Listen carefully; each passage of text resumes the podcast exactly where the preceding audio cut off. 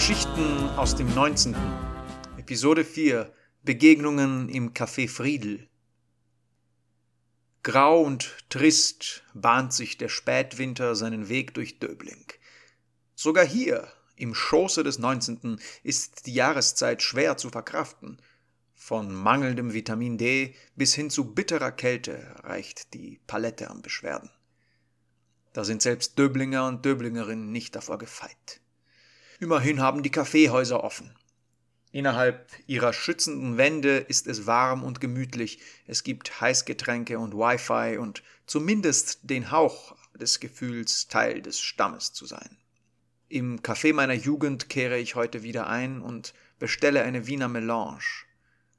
Café Friedel, so wie die Friedelgasse, an deren erkerbespickten, rankenverhangenen Ecke zur Sieveringer Straße es sich befindet. Dereinst ein Segafredo, wo ich schon als Teenager meine ersten Rotweine trank, nun, wie mir scheint, ein Familienbetrieb, bietet das Café Friedel Unterschlupf für so allerlei Neunzehntbezirkler. Immerhin befinden wir uns genau am Knotenpunkt, dort, wo die Oberstadt mit der Realität verschmilzt und wo Straßenbahnen, Busse und Schnellbahnen in Richtung Zentrum und sonst wohin anrucken. Hier war es schon immer belebt. Ob erste Bank, Bank Austria, Billa, Spar, McDonalds, Oberla, Hotel, Kaiser Franz Josef, Maroni stand im Winter, Friseursalone, Trafik, Park.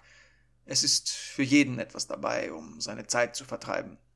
Immerhin mündet die glorreiche Obkirchergasse, die Einkaufsstraße des 19. in die Sieveringer Plaza, während es nordwärts schnurstracks nach Grinzing geht. Es ist ein Schmelztiegel für Kids und Erwachsene gleichermaßen, und so fühlt es sich auch an.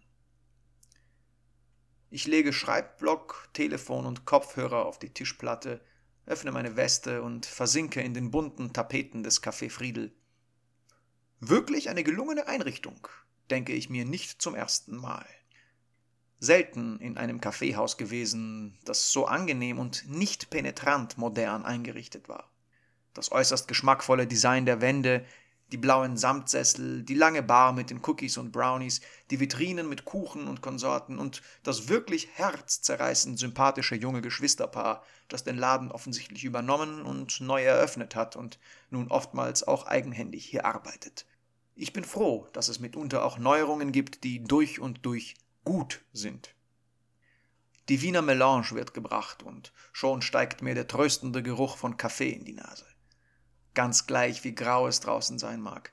Der Duft von Kaffee am Morgen sorgt für Lebensgeist und Funken. Ich bedanke mich bei der Kellnerin und schaue auf das Muster aus Kakao im Schaum, welches ein Blatt darstellt. Wer dieser Künstler wohl gewesen sein mag. Ein Lob auf den Barista, denke ich mir und tauche meinen Löffel in das Gebräu, um umzurühren und das Kunstwerk in einem Anflug von Surrealismus verschwimmen zu sehen. Nach dem ersten Schluck, der mich unvermittelt von den Gestirnen herabholt und erdet, werfe ich einen Blick auf die Klientel, die hier zugegen ist. Wie immer ist der Laden gesteckt voll, das finde ich nach wie vor beachtlich. So divers ist es, dass Netflix und Amazon Prime anerkennend applaudieren würden. Ich lächle und spähe zum erstaunlich großgewachsenen Chinesen neben mir, der in maßgeschneidertem Anzug seine Zeitung liest und sich kaum weniger um sein Umfeld scheren könnte. Ja, denke ich mir grimmig. Der Kerl weiß, was Geld ist. Ausdruckslos starrt der Mitvierziger auf das Tagesblatt. Einzig seine strengen Augen hinter den dicken Brillengläsern wandern hin und her. Ich bin mir hundertprozentig sicher, dass er meine Neugierde nicht in Ansätzen bemerkt. Mann, ist das ein schöner Anzug. Der Stumme blättert die Seite um, dabei weicht der manschettenbehaftete Stoff ein Stück zurück und lässt eine sündhaft teure Armbanduhr zum Vorschein treten. Fast schon beschämt wende ich den Blick ab. Es gibt Grenzen. Während ich hastig an meinem Kaffee nippe, fällt mir der Herr zu meiner Linken auf, der einsam und seltsam entrückt am Fenster sitzt und mehr fehl am Platz nicht wirken könnte. Dass er zu solch früher Stunde Weißwein trinkt, macht ihn für mich sympathisch. Dass eine Kohibe aus seiner Brusttasche hervorlugt, erinnert mich an die Zeiten, als im Segafredo noch geraucht wurde. Als man die Luft mit einer Machete hätte zerteilen können als es Bachata spielte und noch nicht alle vegan und politisch korrekt waren. Zeiten, die so lange vorbei sind, dass es mir vorkommt, ich hätte sie nur im Traum erlebt. Wobei ich mir oftmals nicht sicher bin, ob es tatsächlich an der Zeitspanne liegt oder einfach nur daran, dass zu viel passiert ist, sowohl in meinem Leben als auch im Leben aller.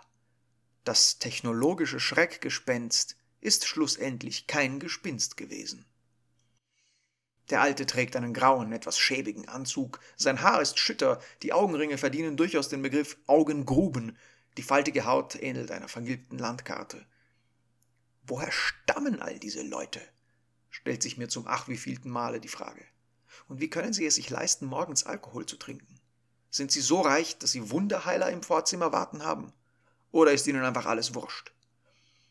Ein weiterer älterer Mann geht an mir vorbei, sein Parfum wirkt lähmend auf mich. Dieser Bursche jedoch ist würdevoll, groß und schlank, dunkelhäutig und vermutlich aus dem arabischen Raum, und während er an mir vorbeistolziert, um sich eine Zeitung zu holen, gerate ich für den Bruchteil einer Sekunde in sein Sichtfeld. Ich kenne diesen Blick, diesen kurzen, siegessicheren Blick des Raubtieres, welches sich zu jeder Zeit seiner Umgebung bewusst ist. In dem teuren Anzug und mit den etwas zu groß wirkenden polierten Schuhen erinnert er ein wenig an einen Schuljungen, der die Kleider seines Vaters zum Schulball geliehen hat. Doch ich weiß es besser. Dieser Kerl hat Leute auf dem Gewissen und Millionen auf dem Konto. Der edelsteinbespickte Ring tritt zum Vorschein, während sein Besitzer die Zeitungen durchstöbert und beschert mir eine feierliche Gänsehaut. Das sind die Typen, über die ich in meinen Fantasy-Romanen schreibe. Genau solche Leute sind die Inspiration für all meine Schurken. Lautes Gelächter im Stimmengewirr macht auf sich aufmerksam und ich drehe mich um zu einer Gruppe von Teenagern, die Kaffee, Tee und Kakao trinken und voller Lebensfreude zu sein scheinen. Ach, ihr schönen jungen Menschen, nehmt mich wieder in eure Reihen auf. Gut gekleidet sind sie, während sie brunchen und ihre Smartphones auf dem Tisch liegen haben wie stumme Begleiter. Sie müssen aus der Gegend sein, da stecken Wohlstand, gute Erziehung und Perspektive dahinter. So ähnlich waren die Kinder und Teenager aus meiner Schulzeit auch.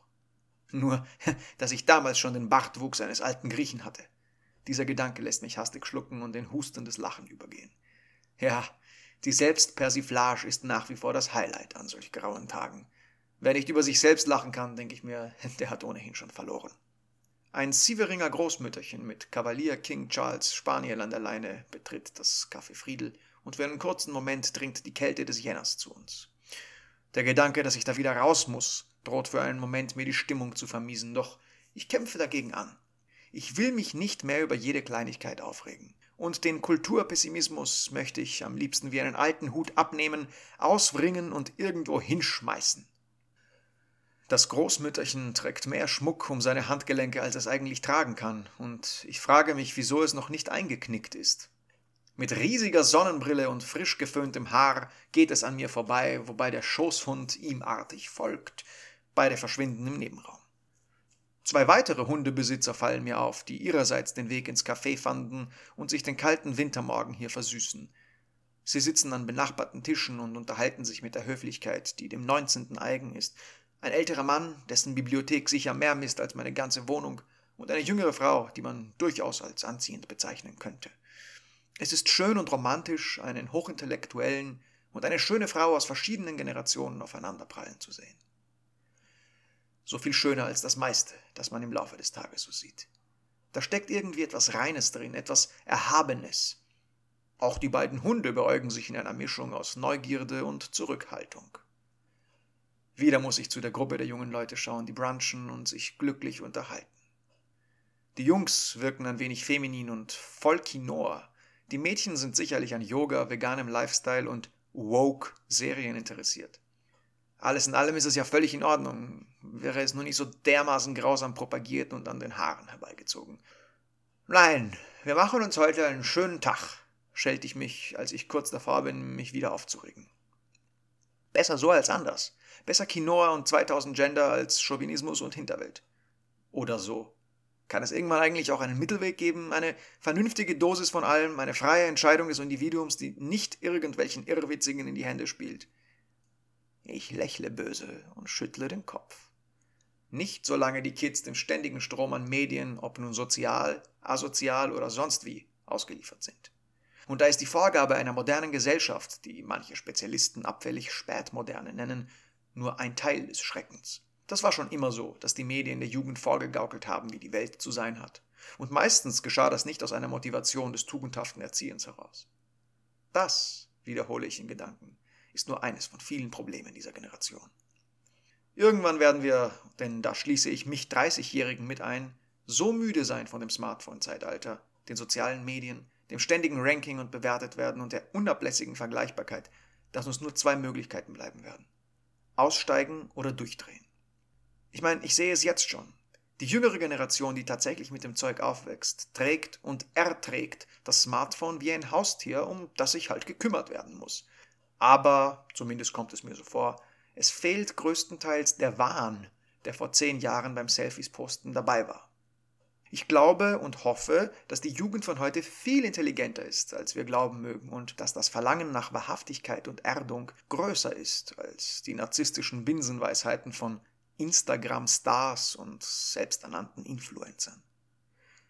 Ich glaube, dass die Halbwahrheiten selbstfinanzierter Online-Channels wieder Medien mit einer gewissen Autorität und vor allem realen Kompetenzen weichen werden. Oder dass die Kids zumindest ein irrsinniges Gespür dafür entwickeln werden, welchen Quellen sie vertrauen werden und welchen nicht. Darin liegen meine Hoffnungen.